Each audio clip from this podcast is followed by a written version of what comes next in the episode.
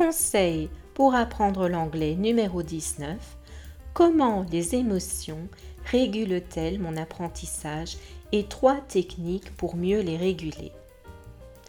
Tip to learn English number 19 How to regulate my emotion and three techniques to help regulate my emotions. Hello and welcome everyone to my podcast. Bonjour et bienvenue à ce podcast. Ce podcast a été créé pour vous donner des conseils pratiques pour apprendre l'anglais, ces mêmes conseils que j'enseigne à mes étudiants. Donc là, nous allons parler des émotions, comment les réguler et trois techniques pour y arriver. Donc je vous ai dit dernièrement qu'il ne servait à rien d'essayer de travailler, d'essayer d'apprendre une langue quand on est énervé, car ce stade d'énervement va nous empêcher d'atteindre un, niveau de concentration qui est nécessaire à l'apprentissage. Il n'y aura pas de mémorisation possible et la seule chose que nous vous pouvons faire, c'est nous énerver davantage. Donc euh, cela ne servira à rien. So last time I told you that there is no point trying to learn a language when you are in a bad state of mind. The more you try, the worse it will get. Là, pourtant, je voulais vous parler de nos émotions et vous dire comment c'était important pour les réguler.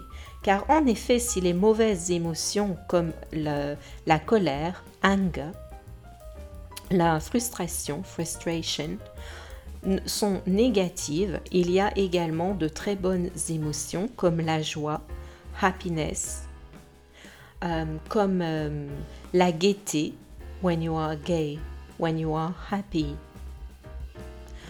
toutes ces émotions-là peuvent vraiment nous aider à apprendre mieux. Tout cela pour une bonne raison. C'est que quand nous associons, sans même nous en rendre compte, des bonnes choses à une émotion, nous nous en rappelons parce que nous voulons garder le souvenir des bonnes choses. Nous préférerions oublier les mauvaises, mais nous voulons vraiment garder en mémoire les bonnes choses. It's very simple. It is human nature to want to retain, keep the memory of the good things happening to us. It is simply human nature. Les trois techniques donc pour associer ces émotions euh, à l'apprentissage sont simples. Technique number one, match a word or a sentence to an emotion. Donc là, vous devez retenir un mot, vous devez retenir une phrase, vous allez l'associer à une émotion. Par exemple, si vous voulez retenir le mot ice cream, euh, ça c'est un mot assez facile, mais vous allez vraiment l'associer à quelque chose de positif, la glace.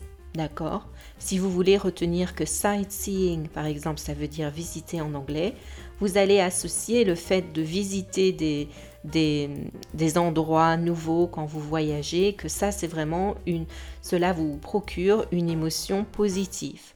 So the first of all, you're going to match your emotion to a word to really um, remember it, to retain the learning. For example, if you like to sightsee when you go abroad, think of the good emotion that sightseeing provides to you. Second technique is visualization. Donc non seulement vous allez associer à une bonne émotion, mais vous allez aussi visualiser la chose. Donc là, vous avez la glace, vous allez vous visualiser en train de la manger. Cela va renforcer cet effet de développement d'une bonne émotion.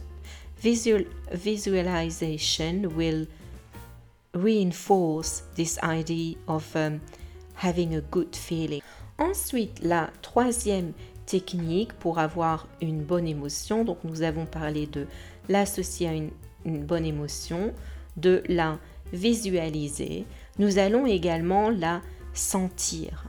Vous allez la sentir parce que la glace, si vous vous en souvenez, la glace, elle a une bonne odeur. So, ice cream has got a very nice taste, a very nice flavor.